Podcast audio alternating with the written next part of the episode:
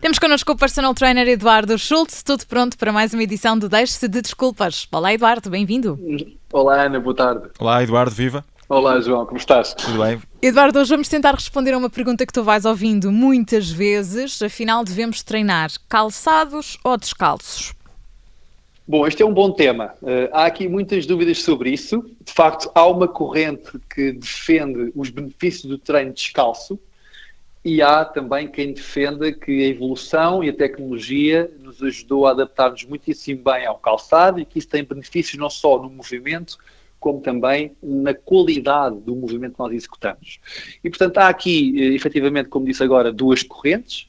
Um, quem defende o treino descalço normalmente defende que é um certo recuar ao passado e, portanto, que é respeitar a fisiologia ancestral para a qual nós estamos preparados, que é caminharmos descalços, corrermos descalços, exercitarmos com o pé em contacto com, com, o solo e que isso melhora não só o estímulo, como toda a mecânica do movimento.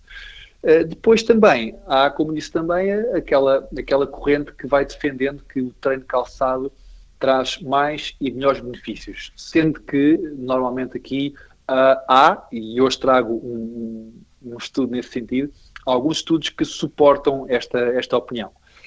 E, portanto, vamos a eles. Vamos conhecer esse estudo então, Eduardo.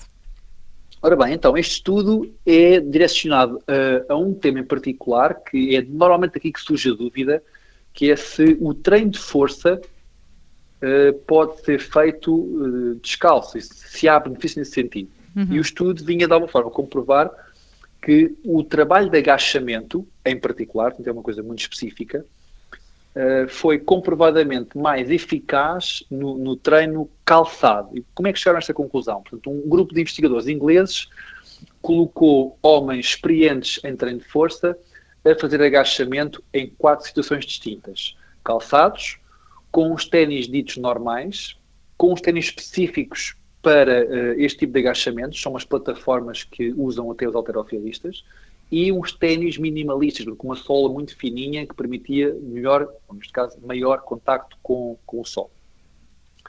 E a conclusão é que, efetivamente, quem efetuou o agachamento calçado viu melhorado o movimento porque permitiu maior flexão do joelho e maior flexão da articulação do tornozelo. Ou seja, permitiu que o movimento fosse feito com maior amplitude.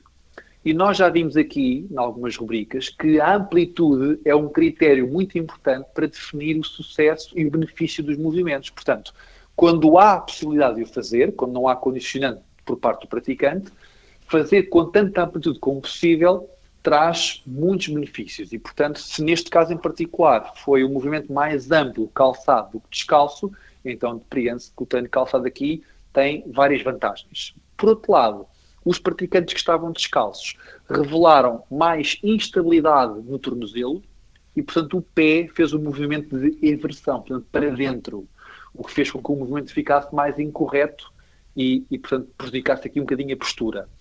Uh, houve também uma indicação num estudo prévio que indicou que na técnica de agachamento feito descalço havia maior inclinação do tronco à frente. Portanto, tudo isto está a indicar que feito descalço não só é mais instável na articulação do tornozelo, como também o próprio tronco acaba por incorrer eh, em algumas posturas menos próprias. E, portanto, há benefícios claros em fazer o treino de força, neste caso o agachamento, calçado. E, portanto, mas isso não invalida que, noutro tipo de exercícios, por exemplo, fazer descalço possa ter algumas vantagens também. Precisamente, eh, normalmente a dúvida instala-se quando falamos de treino de força e vê-se alguns atletas, alguns praticantes, às vezes quando vão fazer agachamentos, efetivamente descalçarem-se para fazer um movimento, lá está, pegando nas, nas, teorias da corrente do treino descalço, dizendo que melhora a própria atividade e tem alguns benefícios. Mas a polémica é, é precisamente aqui, treino de força, porque há outros movimentos, outros exercícios que podem muito bem ser feitos descalços e que eh, não se verificam, pelo menos não há estudos nesse sentido que eu tenha percebido, que se verificam uh, modificações do padrão de movimento. Falo, por exemplo, de movimentos de, de, de treino de equilíbrio ou, porventura, treinos mais posturais, em que às vezes fazer descalço tem efetivamente alguns benefícios. Portanto, esta questão divide, é essa a conclusão a que chegamos, mas de facto no treino de força calçado é sempre melhor, porque tem aqui mais, mais vantagens, como o Eduardo nos explicou também através deste, deste estudo.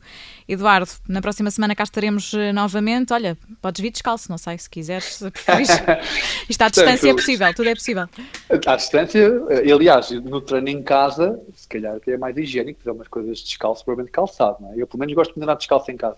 Certo, eu também, eu também sou, sou apologista disso. Portanto, mas se calhar há até quem treina em casa de, de ténis, não sei, é possível. Eu, não dizes nada, João, não é? Depende também de quem tiver mais espaço, quem tiver mais espaço em casa, mas agora também houve adaptações durante a, durante a pandemia, cada um uh, faz como lhe der mais jeito, mas ficam aqui estas dicas do, do Eduardo, agora cada um vai tirar as suas conclusões uh, e depende também da, do piso que cada um tiver em casa, por exemplo, não é? Sim, por exemplo, também. Sim. Bom, em relação à questão de... de Cuidado a andarem descalços por aí.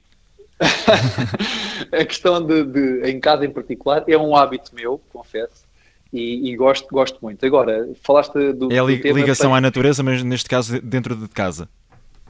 É, exato.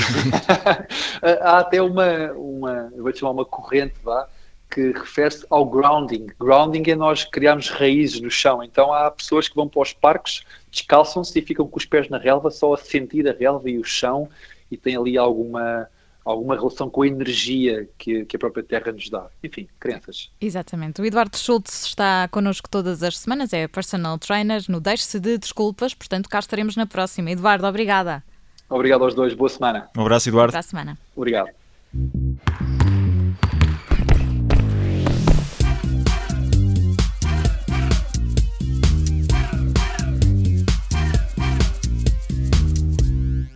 Obrigada por ter ouvido este podcast. Se gostou, pode subscrevê-lo, pode partilhá-lo e também pode ouvir a Rádio Observador online em 98.7 em Lisboa e em 98.4 no Porto.